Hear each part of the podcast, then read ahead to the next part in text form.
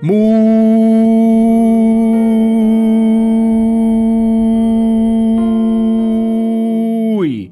buenos días, tardes y noches a todas las personas que escuchan este programa llamado titulado conocido como Ni tan spoiler. Mi nombre es David y por creo dos o tres semanas transmitiendo desde Antofagasta para el mundo. Y me encuentro acompañado en esta oportunidad, en este capítulo que va a tener carácter de íntimo, también desde Antofagasta, con el hombre del lápiz rojo, el hombre que le gusta reprobar a la gente, le gusta romper sueños. Don Nelson, ¿cómo estamos, amigo? Rompiendo sueños eh, como un campeón, amigo David.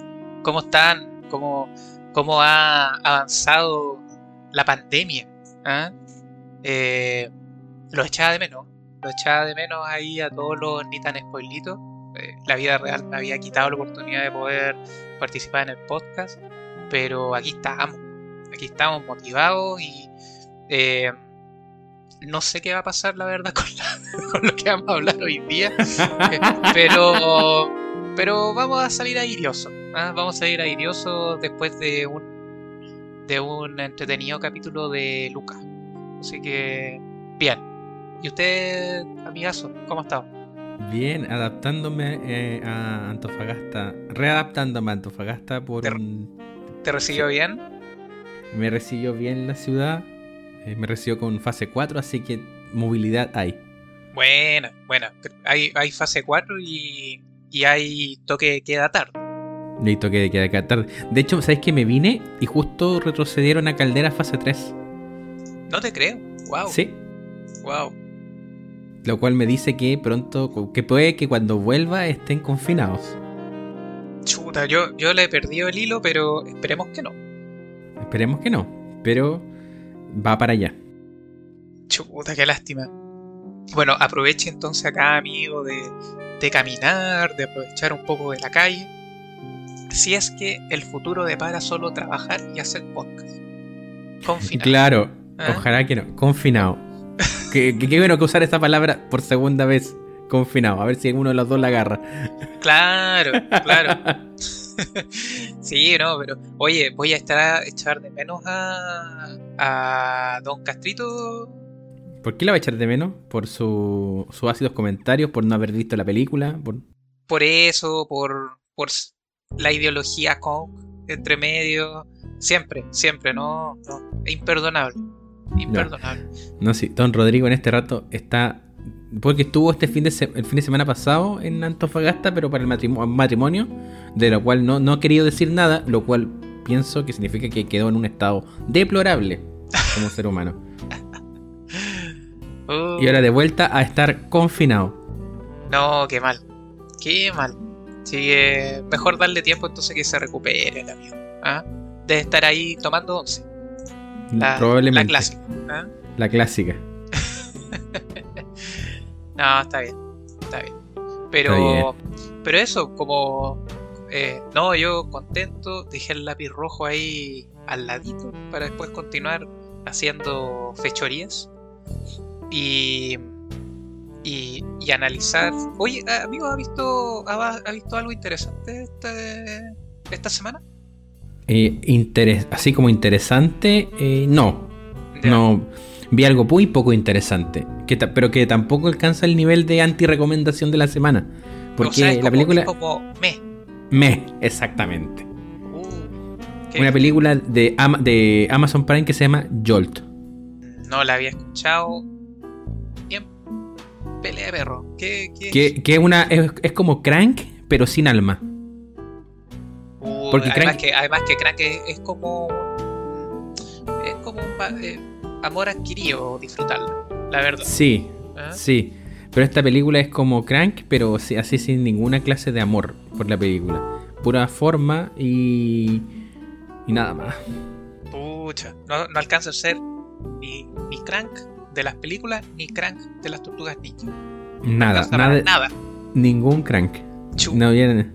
¿Ah? Ni No, siquiera una masa que- morfa. Un cerebro ahí. Nada. Sí, así que es posible que cuando usted se meta a Amazon Prime Video, que por favor que nos mande plata, eh, aparezca Jolt ahí dando vuelta y usted no la vea, no pierda su tiempo. Oiga, pero. Tampoco amigo, es, tampoco es mala, ya. eh, para ser sincero, pero Pero no es una película como para invertir tiempo. Chuta. Puta, amigo, yo a diferencia, de hecho debo decir que la semana pasada quedé tan impactado que por eso entre la vida real y el impacto que me ha causado esta película, no, no pude participar, que fue la cuarta película de Evangelion. Uh. Amigo, Amazon Prime, ahí aprovechen, está en latino, está en japonés, disfruten. No entiendan, no es necesario, pero disfruten. Vea, usted vea nomás. Exacto. que no entienda da lo mismo. Maravillosa la película, maravillosa, realmente. O sea, una animación de primer nivel, eh, tratando de, de salir airioso de las embarradas que se mandaron por la tercera película, a mi parecer. Y redondita. La verdad es que quedé mucho más conforme de lo que esperaba. Y hay cosas que todavía no entiendo. Pero bien. sí. Así que si a usted le gusta, por ejemplo, Mulholland Drive, le gusta el cine de David Lynch, que no se entiende, Evangelion es una buena recomendación para usted. Sí, totalmente, totalmente. Eso sí, vea las películas, bueno, también están en Amazon Prime, así que vea todas las películas, las cuatro, eh, para, para poder entender. Y si tiene Netflix, además, aproveche y ver la, la serie original más la película de No Evangelion. O sea, tiene como para un fin de semana completito. Muy bien. Muy bien, muy bien, muy bien. Sí. Es como pensar eh, eh, en ese final, ¿cierto? De, de las cosas. ¿Cierto? Pero tú, tú viste Evangelion, ¿no? ¿O no? Sí, sí vi Evangelion. Tengo, no tengo tantos recuerdos, algo que me gustó y que me parecía muy raro el final con los aplausos. Ah, sí, no. Lo que hace, lo que hace no tener plata. y poder terminar bien la serie. y yo no, y yo tampoco habría aplaudido a Shinji, para ser sincero. No, no, se lo merece. No se lo merece. Para nada, para nada. Debes pilotear el Eva. No, y hay, hay unas tallas internas también en la película que, por eso, así como eh, Ano realmente estaba pendiente de lo que pasaba en internet. Así que, no, bien. Oye, ¿y habrá noticias de Ultraman, Ultraman, Chin Ultraman? ¿O todavía nada? Uh, yo no he, encontrado nada, la verdad. Nada. Eh, hablaban, hablaban de cómo iban a integrarlo en la, en la línea histórica de Ultraman, eso sí. Pero todavía no estoy seguro. No, no, mm. quiero, no quiero decir cosas que, que, tal vez estén equivocadas. Bueno, algo que vamos a tener que esperar. Y, estamos recomendando harto material para cuando vuelva el confinamiento. Otra vez, el confinamiento. Uy, amigo, el confinamiento que causa estrago y ideas locas. Ideas, locas. ¿Ah? Sí, porque el día de hoy está una película de. Bueno, que se, se gestó, se grabó y se estrenó en pandemia este es un proyecto bastante personal de los realizadores y que cuenta con la participación de Dios la guarde, Anne Hathaway. Uh, en el nombre de Anne Hathaway. En el nombre de Anne Hathaway, cualquier cosa que vea Hathaway, haga este Hathaway, aunque sea mala, aunque sea ese bodrio de, de las nuevas Ocean Eleven, hay que verlo, siempre. Sí. Una, norma, una norma en el cine. Estoy de acuerdo. Anne Hathaway tienes que verlo.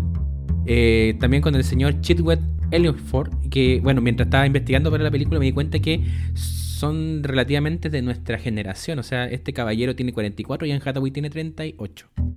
Amigo, no nos tire tan... tan, tan son un poco mayores. pero un poquito mayores. No, o sea, mezclémonos, mezclémonos con Anne Hathaway, ningún problema, pero 44 años... ya estamos en el...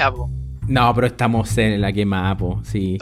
Después, después de los 30 ya las edades que se están muy cercanas todas de una de otra. Tú decís que es exponencial, no es lineal. Sí, eh, no es lineal, no, no, deja de ser lineal. Oh. Pasáis los 30 y deja de ser lineal la cosa. Puta amigo, Por eso es que ahí el, el, amigo Einstein con el tiempo relativo están acertado. Ya, pero... y dirigida por un caballero llamado Doug Lindman, crean esta película en confinamiento y le ponen Lockdown, que se tradujo para el público latino como encerrados, confinados. Confinados, sí. Así que de ello vamos a hablar. Es una película bien particular, disponible en, en este momento es de HBO eh, Max Correcto. Por favor, mándenos plata HBO Max. Siempre hay que decirlo. Oye, estamos, y le estamos tirando hartas flores a HBO Max de manera, de manera eh, privada, así que eh, no, recomendada y mucho, si hay una luquita ahí, tío, tío HBO, juegueselo, por este, por este podcast humilde, pero sincero. Humilde que nosotros aprovechamos su, su promoción Don HBO ah, de apertura a Latinoamérica. Así que por menos de tres luquitas chilenas usted tiene acceso a HBO Max por un año completo. Y bueno, amigo, cuéntenos de qué se trata Lockdown o Confinados. A mí me, llamó la atención porque eh, la película en sí, cuando la empecé a ver, me imaginé una cosa y después da un giro argumental. que dije, ¿qué? ¿Ya? Pero después caché que los trailers explican todo. Así que tampoco es como spoiler, pero eh, como bien lo comentaba David, esta historia eh, fue filmada en pandemia y por lo tanto era las condiciones perfectas para considerar lo que ocurre eh, con una pareja, ya que, está conformada por Chiwetel y por Anne Haraway, eh, los cuales sufren este encierro, este lockdown en Londres eh, y que eh, están pasando por diversas situaciones personales eh, en su vida profesional y en su vida personal, dado que comenzaron como parejas, pero inmediatamente dan a entender de que están pasando por un proceso de separación. Y dadas las circunstancias, y acá está el, el giro argumental extraño, es que por algunas situaciones se empiezan a dar cuenta de que hay una muy buena oportunidad para poder lograr hacer un robo, un robo de un diamante, eh, el cual se va a encontrar, no, me acuerdo muy bien cómo se llamaba el lugar, Harrods, Harrods, Harrods parece, Harrods, claro, y eh, planifican entonces este robo del diamante, eh, no por razones del dinero, sino por razones, ¿cómo podríamos decirlo? Así como como ética. Como éticas. Eh, bien. bien, tratando de entenderla así igual. Así que eso, eso a grandes rasgos en la historia. Y así como están estos dos actores, también me fue sorprendiendo que contaba con algunos eh, actores conocidos como es Ben Stiller y también Ben Kingsley, eh, los cuales tienen apariciones bien breves, pero también considerando las circunstancias, creo que hacen una muy buena utilización de, de, lo que fue la pandemia y, lo que pasó a ser, me incluyo, eh, el día a día por telellamada y, la interacción que, que, esto empieza a producir eh, y la presión y la presión. Eh, lo voy a dejar ahí para que empecemos a conversar. ¿Qué, qué le parece a usted la película Mira, yo antes de hablar de la película quiero reforzar el tema del cast, porque en los secundarios, eh, eh, antes de... Es que es, rara cómo, definir de hecho la película, porque uno lo, busca y la lee como una comedia, un drama, un heist, pero no es nada de eso. y... De hecho, perdón, de hecho estaba Mark Gatiss, se me había olvidado. Sí, po. yo quería destacar a él, porque Mark Gatiss que a lo mejor la gente lo conoce como el hermano de. el hermano de, Sherlock, como Mycroft. Correcto. Que es un, comediante británico. Bueno, tiene bastantes comediantes. Ya, nombraste a Kingsley. Eh, tiene también a Steven Merchant, que es el, amigo de. El, creador de. Uno de los creadores de The Office. Oh, me mataste, no te Sí, po. Sí, po. Merchant es partner ahí con con el jovencillo de por allá. También está Mindy Kane, que también está metida en The Office, pero la USA. Bueno, ya llamaste Ben Stiller. Entonces tiene el, elenco de secundarios, muchos son comediantes. Dul Hill, que aparece en Psych, también está metida en esta en este proyecto. ¿Sabéis que he empezado ahora estoy empezando a relacionar? Bueno, aquí estoy con cosas. Esta película la vi hace un par de semanas. Así que, pero estoy empezando a hacer memoria y me, estoy empezando a acordar de algunos. Algunos y algunos. Sí, entonces, eh, eh, eh, primero esto, destacar el elenco de comediantes que tiene y en papeles dramáticos. Sea, están en papel dramático, pero son muy graciosos igual, todos. Todo y cada uno de ellos. Es que, es que la gracia es de que, o sea, yo no sé cómo habrá sido la libertad para poder eh, algunos diálogos ir haciéndolo sin guía, digamos, sin, sin guion directamente. Eh, pero por el tipo de temática sale muy natural y es lo que ocurre, o sea, que estás hablando cualquier estupidez de repente. Eh, y, desviando, por ejemplo, está hay unas videollamadas, las cuales creo que ahí es donde aparece eh, Mindy Kaling, que, es cuando están hablando como con, los jefes de seguridad de Harrods, de la, de la empresa, y aparece este viejito con la, diciendo que él es el que está a cargo y que tiene la flecha, haciendo como una... Eh, claro, Steven Merchant. Entonces, eh, haciendo como una, una conversación súper rara súper rara, eh, pero que, claro, o sea, sirve un poco para, para expresar, oye, saquemos el provecho a cualquier oportunidad de relación humana que tengamos. Casi así. Sí. Es que eh, eh, ahí, ahora sí voy a, como, a lo que me pareció como en términos generales, porque yo precisamente veía, quería ver esto, que bueno, no vi trailers, sí, leí algunas reseñas antes de ver la película, y me encontraba con esta idea de, de cómo las relaciones humanas va, cambiaron con, el tema de la pandemia, cómo se observó el deterioro. Me acuerdo que bueno, el año, el año pasado trabajé bastante con, bueno, con grupos de voluntarios haciendo un programa que se llama Date un Respiro, Gol, que está disponible en, en YouTube y que era relacionado con el acompañar a las personas desde la no desde, desde la, la, tarea profesional del psicólogo, sino que desde, los, desde ser vecino y en cuanto a salud mental, ¿cachai? Y ver cómo las personas se iban deteriorando, las angustias, y me imagino que tiene que ver, cómo tiene que haber sido para las personas que estaban en pareja y estaban en proceso de separación.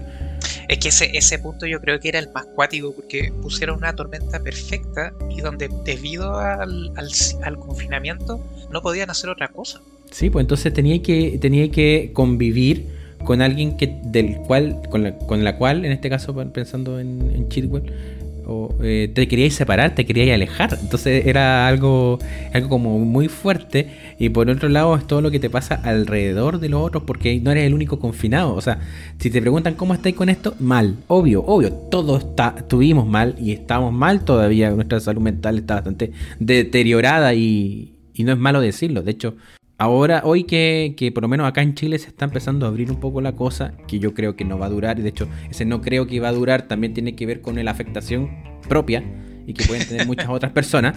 Amigo, no.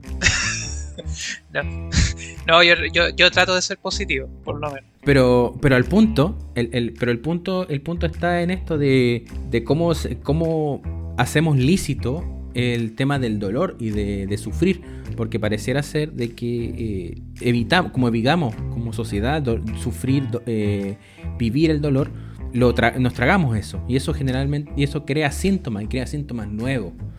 Entonces, eh, la invitación a, cualquier tipo de, de problema dentro de salud mental, eh, a, raíz de la pandemia es como a, validar la figura del dolor que existe porque si lo hacemos presente, si lo hacemos visible, podemos, podemos enfrentarnos y hacer algo, hacernos cargo. ¿ya? Pero en la, en la época que fue liberada esta, todavía no, se, tenía, no se tenía como claridad del desconfinamiento. Entonces ves personajes como muy estresados, ves personajes que en realidad están como, claro, aprovechan cualquier instancia de diálogo humano eh, al punto de, de abrirse completamente. O sea, te vemos desde los escenarios laborales y cómo ello contaminó un poco la, vida, la vida de la gente. Vemos, eh, vemos también eh, aprovechamiento del, contexto, porque dentro del contexto de pandemia hay cosas que no se podían hacer y tampoco cierto tipo de vigilancia había cambiado. Entonces, la película es bastante inteligente en plantearte todas esas cosas. Yo, sí tengo un reparo. La historia de desconfinamiento más lo que es la separación me parecía sublime, me parecía muy bonito, e interesante de ver.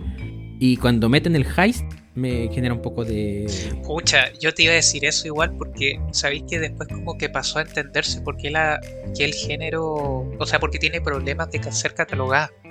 Y creo además que no le juega ningún favor. No. Para, nada, para nada, ¿cachai? Es como pucha, a mí en el momento me parecieron dudas. Ya, es arriesgado, pero es porque te quedaste sin idea o porque no supiste terminarla. Porque eh, yo desde ya voy a ser franco que la película no terminó por gustar. La, vi la vi porque en reunión de pauta habíamos orquestado verla, pero no, no me llevó una sensación tan positiva.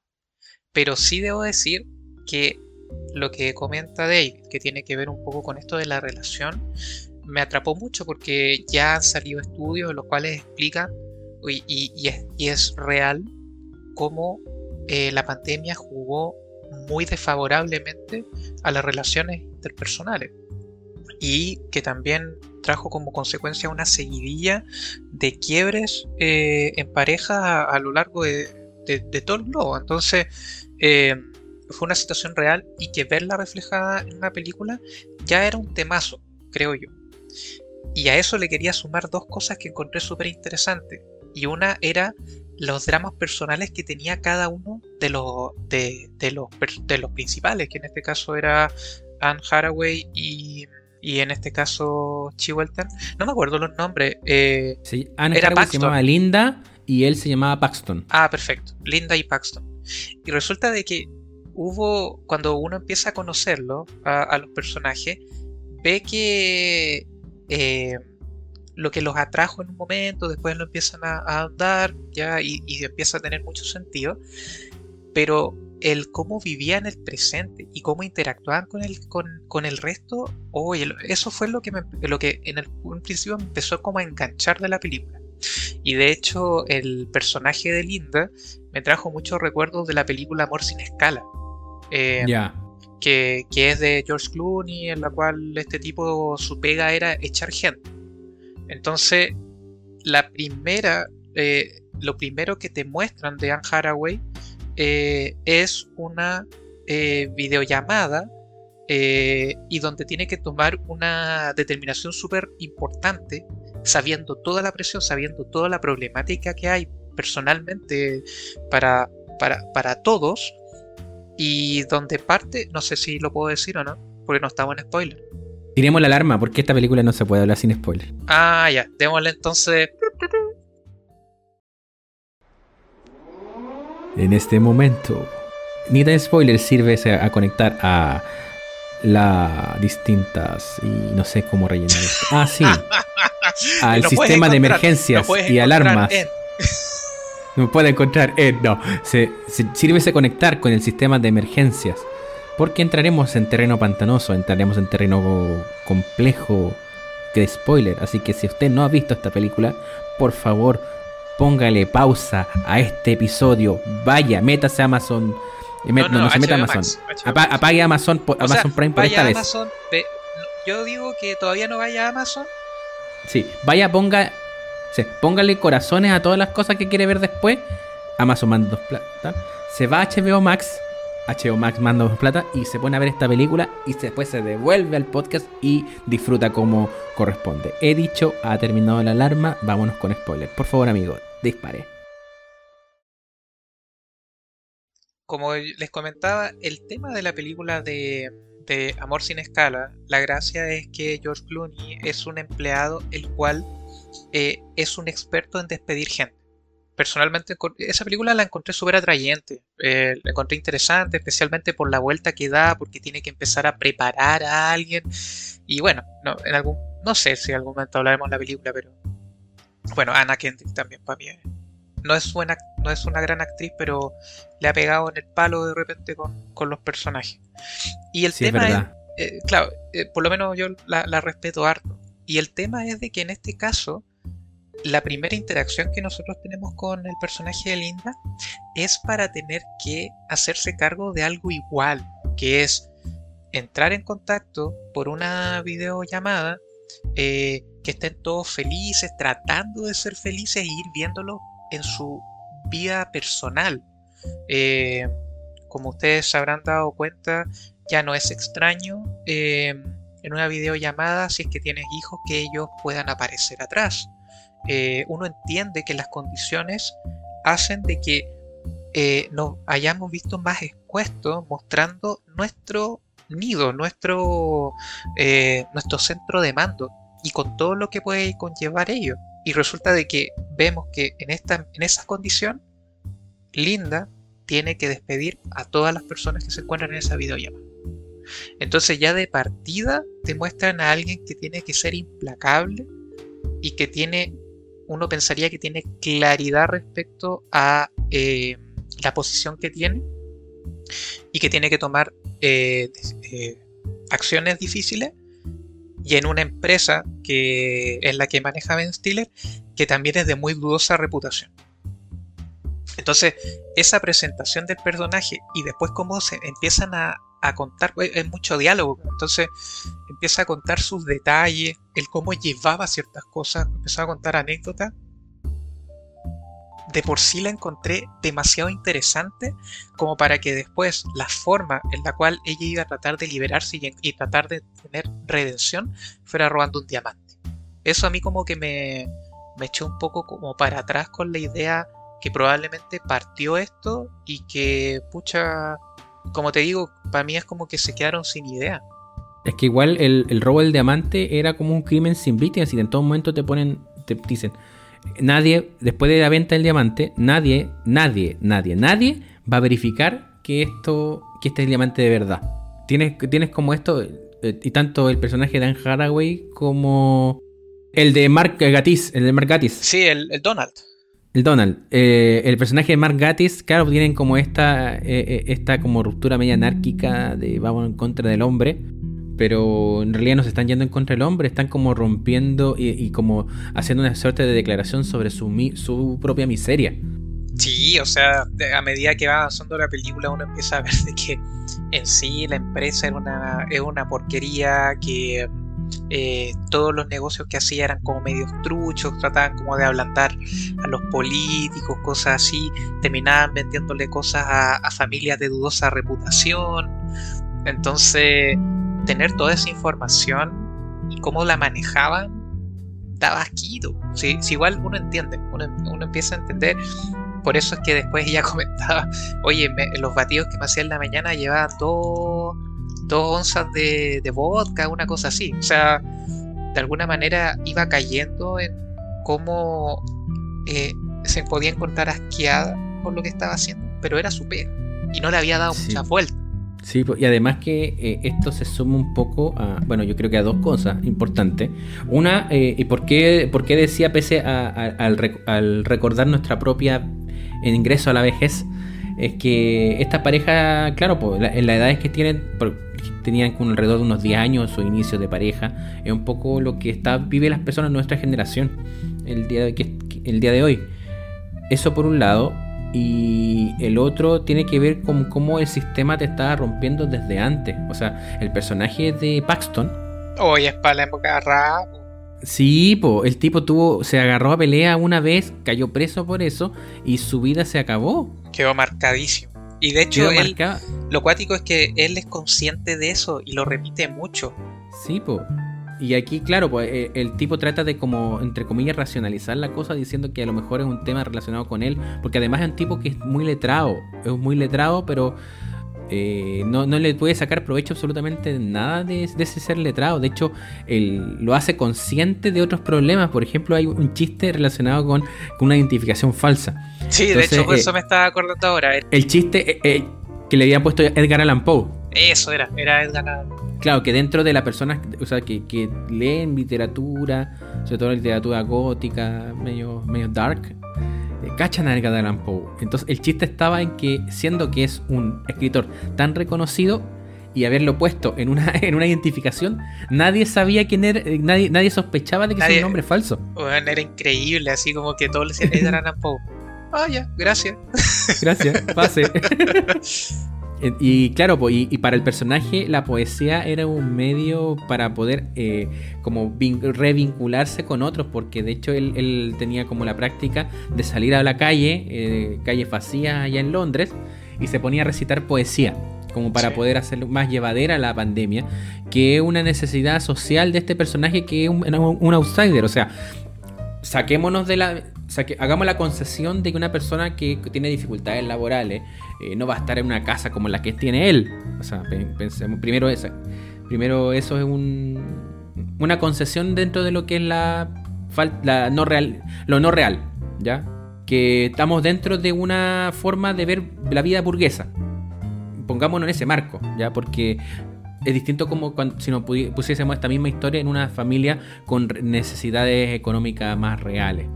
Que no podría avanzar la historia de la misma manera, ¿ya? Pero haciendo esa concesión, este personaje roto, Outsider, busca, eh, busca como vincularse con otros.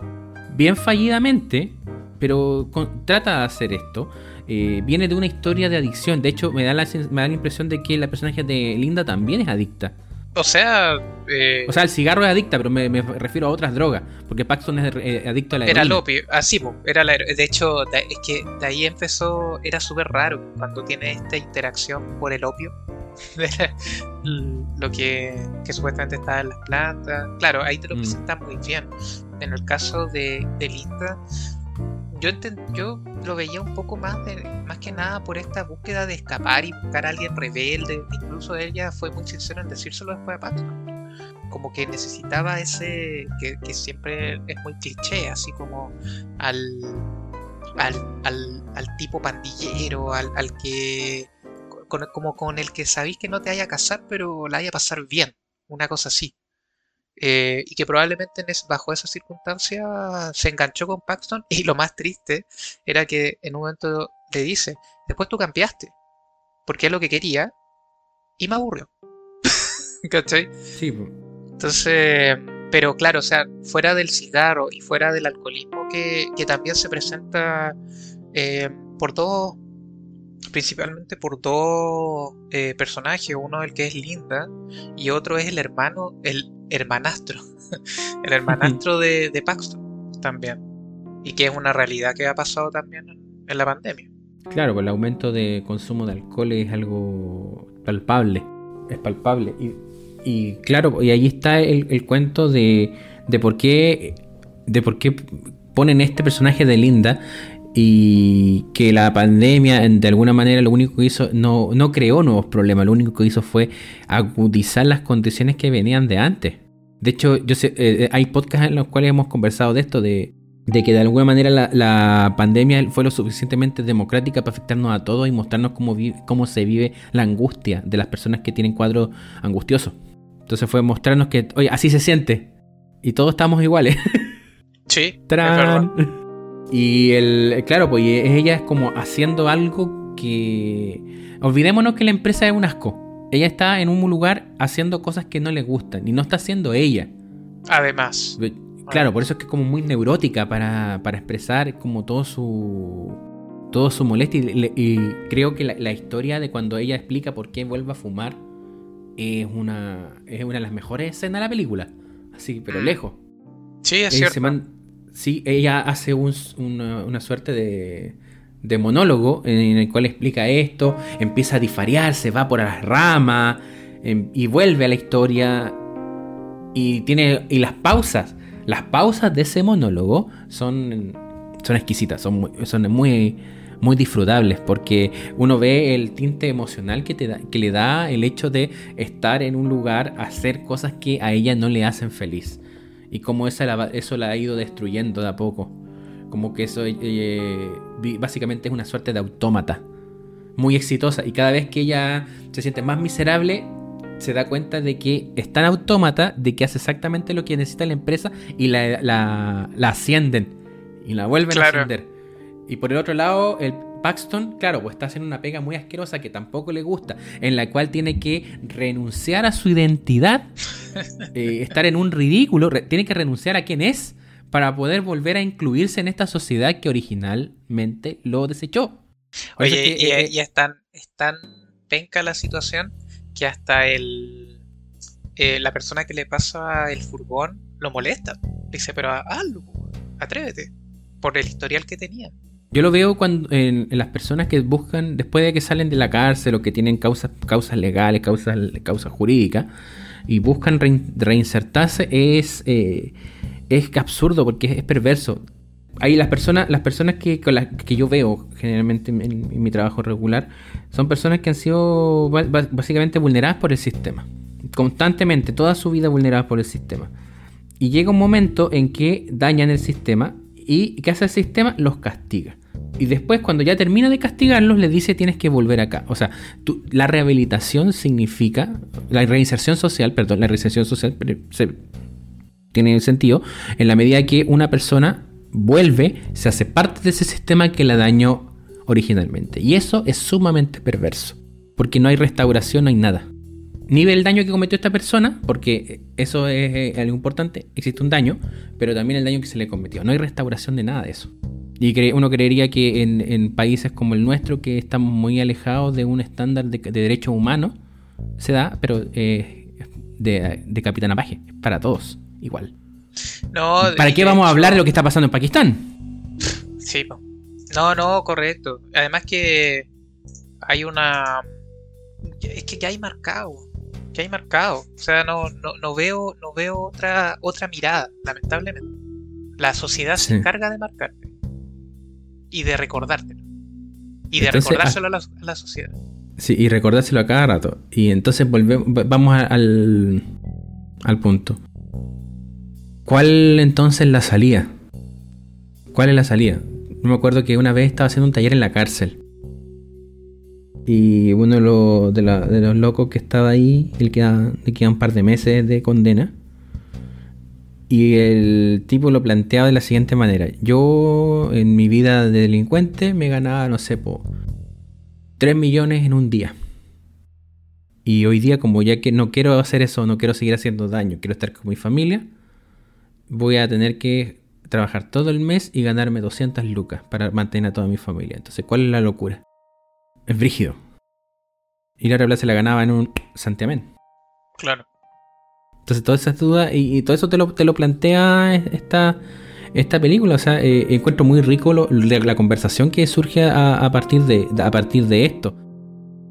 Y por eso es que también es tan chocante, pese a que la parte de Heist también está muy entretenida, está muy bien hecha, pero como que no hay conexión entre una y otra. Exacto, exacto. O sea, pasaste, pasaste de una película que, como te decía, tiene rasgos de otras que he visto que, que encontré interesante y terminaste diciendo una copia de la gran estafa. Así, así de triste lo vi. Entonces, mm. por eso para mí fue innecesario. Innecessary. Como se dice en otro programa por ahí de lucha libre. Claro, ahí que ustedes pueden ver eh, en twitch.tv slash lucha, en facebook.com slash lucha. Gol. Gol. no, pero Claro, o sea, entonces sí, tienes, tienes todo lo que sucede, eh, que también hay unos diálogos súper interesantes.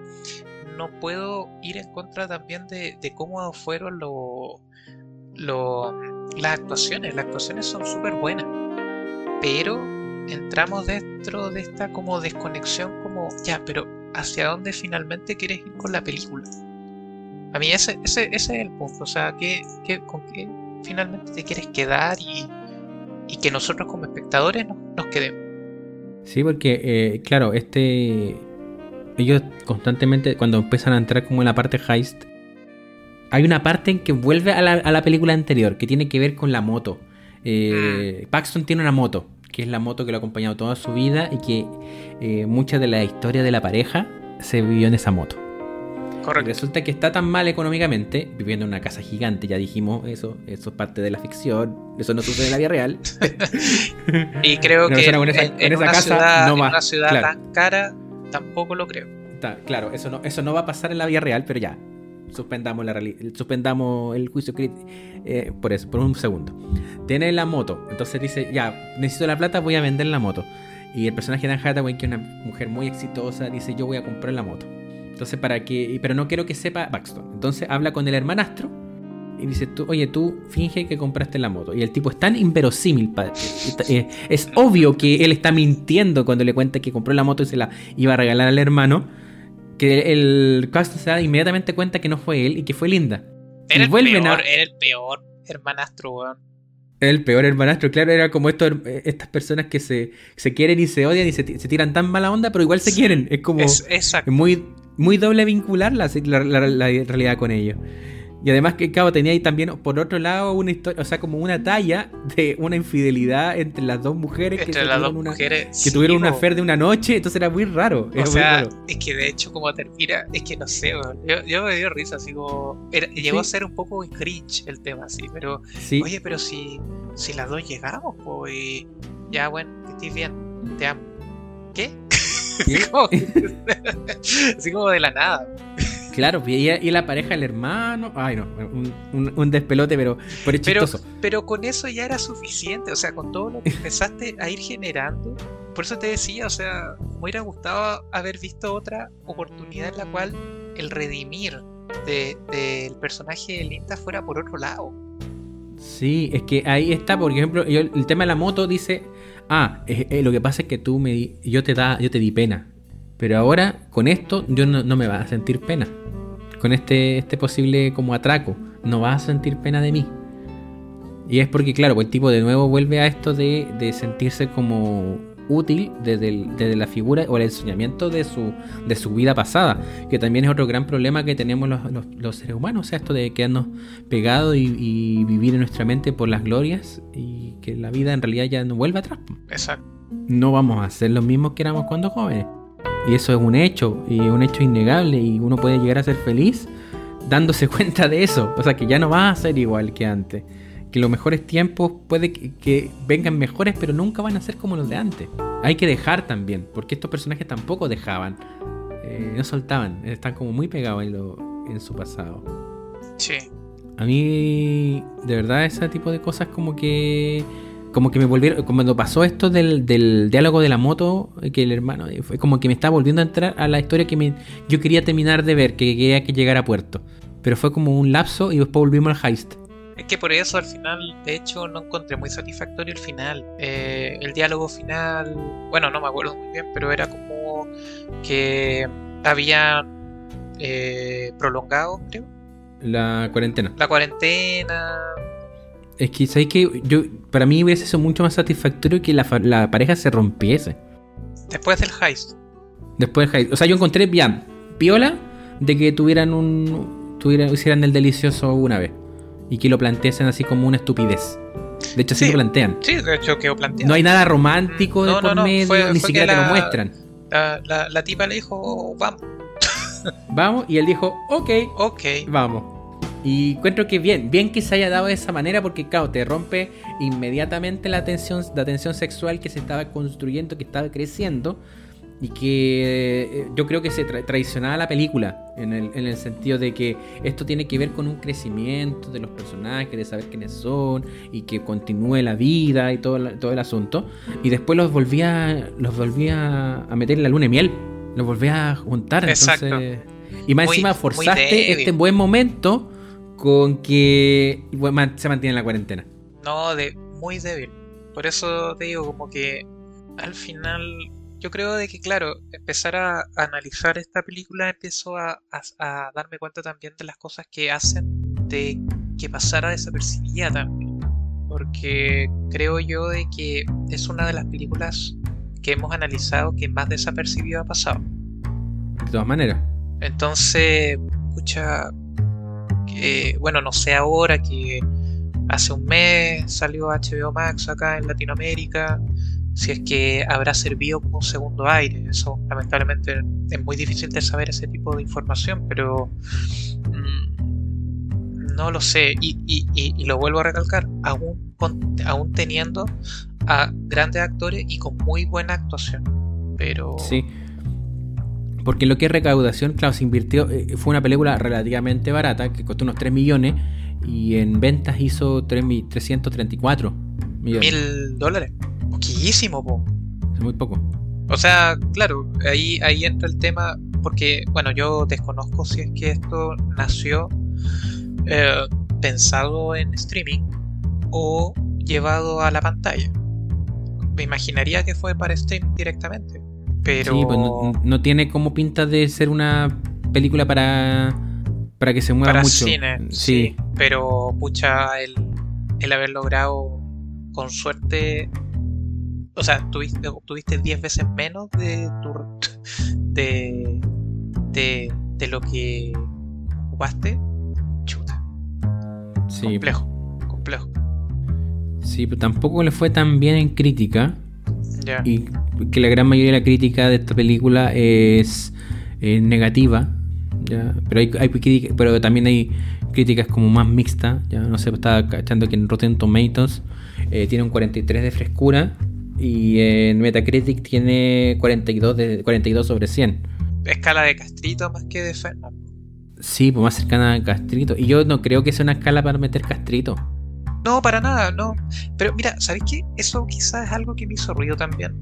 Dentro de que es una película de pandemia, entendiendo de que no en todos los países se maneja de la misma forma, eh, toda la parte del heist la sentí que podría haber ocurrido sin la pandemia. Sí. Eh, la forma Es que como un está heist de noche. Es es de noche nomás. Es Es de noche. No, no, no se encuentran la- las condiciones o la dificultad que podría haber tenido la pandemia. O haber bromeado con eso, o la interacción. Todo ocurre normal. Y ahora, ahora que lo pienso, me, me- me vino ese ruido.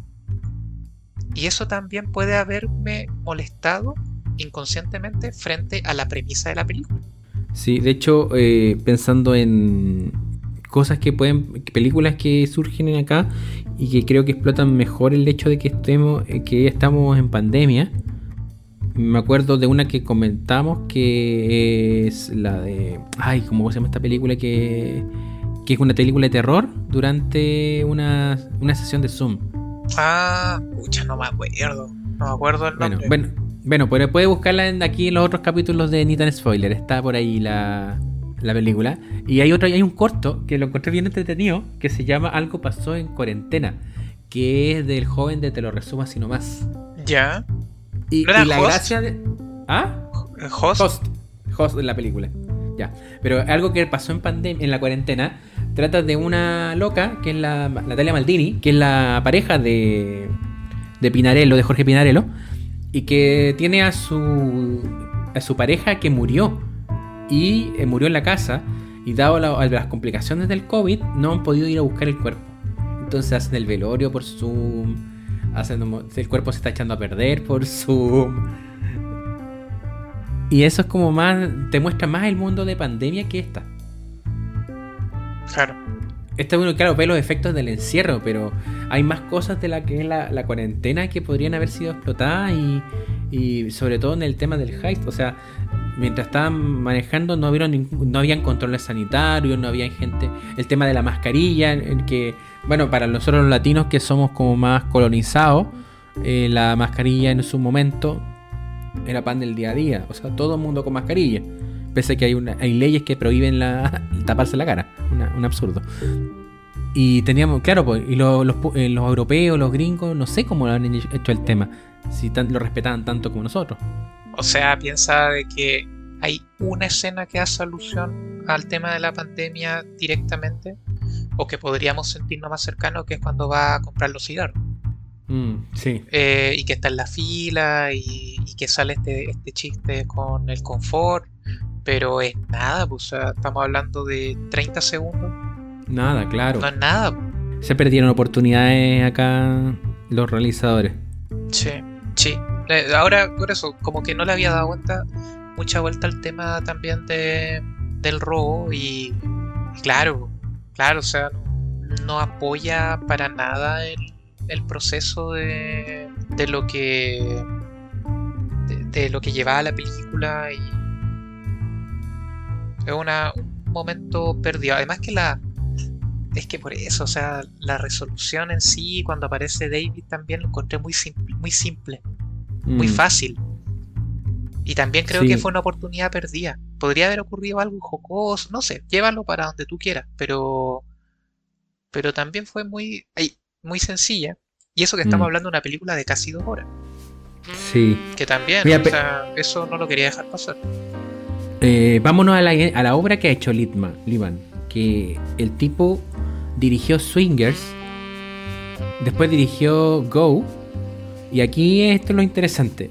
Eh, eh, dirigió la Born Identity del 2002. Mrs. and Mrs. Smith del 2005. Y Jumper. Además de of Tomorrow con Tom Cruise. Que siempre hay que hablar de Tom Cruise. Y American Made, que esa no la conozco. Pero el tipo está como muy ligado a la acción. Y, claro, uno lo, ve la, la, parte heist y tampoco ve esa acción que, que sí es como trepidante, sobre todo la Bourne. Sí. Entonces, claro, esta película me, me, da, bien, o sea, viendo ya su filmografía, es como muy experimental, creo. Y a lo mejor allí está el cuento, hacer una transición entre algo que es relativamente serio porque lo que sí sabe hacer es como hacer entretenida y vistosa la película y atrapante, pese a que tenga toda esta impericia. Pero como que nunca llega al ritmo, porque tampoco está fuera del género que te está acostumbrado. Exacto, por eso no es ni chicha ni limonada como dicen acá. Y, entiendo finalmente por qué no cuesta catalogarla y, y cómo finalmente eso le, le juega. Sí, ahora pronto se viene una película que se llama Chaos Walking. Ya, también se va a estrenar este año de este mismo director. Y mira, tiene al niño araña metido por ahí. ¿Ah, en serio? Sí, tiene al niño araña y tiene a la niña. Como, a la niña como Rey de Force Awakens, Daisy Redley. Ya. Mira. Sí, por eso, o sea, algo. O sea, llega tiene como para trabajar con por los actores que, tiene. pero, para mí fue algo de ruido. Finalmente el, tema de... No sé si él también fue partícipe del guion. No lo sé. No, me parece que no. Voy a Mira, aquí el, niño en práctica que debería estar dando de la información en este momento dice que no, no fue directo, solamente dirigió, no escribió, ah, ni produjo ni escribió raro, no metió mano. Extraño. Sí. Quizás fue un trabajo eh, por encargo. Por encargo, sí, definitivamente. Definitivamente. Así que, ¿recomendamos ver esta película o no? Yo, yo recomiendo. Pucha, sí, o sea, sí, yo, yo también creo que es, importante de, verla para tener una perspectiva. No la van a pasar mal, para nada, van a entretenerse.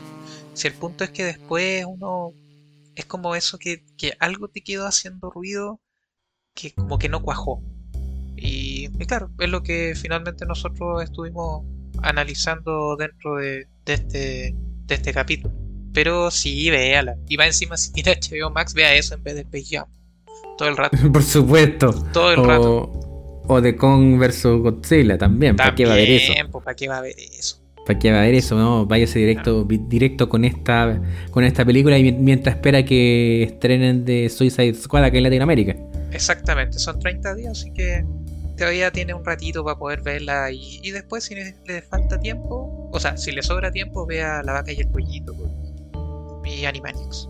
Sí, y Mayor of Easttown también hay que recomendación constante de Don Nelson. Sí, totalmente. Pedazo de serie y Succession, que la terminé Succession. de ver y se creo que sale la nueva temporada en octubre, parece, por lo que salió como un, aviso, así que también. No, hay, en qué jugar. Y obvio que los capítulos nuevos de Rick and Morty también ahí están. Ah, bueno, están en un parón hasta la próxima semana, creo. Sí, sí, que quedan en el capítulo 5 y de ahí siguen con el resto de la temporada. Claro, entonces, pero está bien, está, está, muy entretenida la temporada, así que me ha gustado, me ha gustado. Sí. pero, pero eso, amigo, la verdad, no, sí. no le daría más vuelta a la película. No, yo creo que estamos ya con palabras al cierre. Sí, escucha, agradecerles a, a todos los que están spoilitos. Eh, eh, muy agradecido por poder reencontrarme con el podcast. La pasé muy bien, se, extrañaba. ya tengo que volver ahí, el lápiz rojo me está mirando, me está haciendo, me está haciendo ojitos desde lejos. Pero nada, disfruten. Eh, quizás esto también sirve para ver ciertas perspectivas de, lo que estábamos pasando hace un par de meses. Y, eso quizás quédese con eso y, disfrutar de, buenas actuaciones. Eh, y esperando que tengan muy buena semana. No, no tengo anti-recomendación. Sí, yo tampoco tengo anti-recomendación. Y claro, como reafirmar, vean esta película es muy entretenida, aun cuando nos dedicamos un poco a desentrañar los, los problemas que tiene, porque esos mismos problemas nos ayudan a, un poco a entender y a, reflexionar sobre nuestra propia existencia y sobre nuestro punto en el mundo, en este contexto global, mundial, extrañísimo que, nos, que nos tocó vivir. Y recomendarles que nos sigan en nuestras redes sociales, en, en Facebook, en Twitter e Instagram como Nitan Spoiler. Y nos escuchen nuestros audios en Spotify, en Spreaker, en Apple Podcast, en Google Podcast, en Evox, en YouTube y demás. Y pronto el TikTok de Don Rodrigo. Porque Don Fernando y, que se, se salvó. Porque se salvó. OnlyFans va a seguir manteniendo la plataforma tal cual. Sí, así que Don Fernando va a poder seguir subiendo eh, material para adultos. Si usted cree el, el OnlyFans, nos, nos escribe y nosotros le enviamos el link. Esto ha sido todo por el día de hoy. Nos escuchamos en breve. ¡Chau! Chau, chau.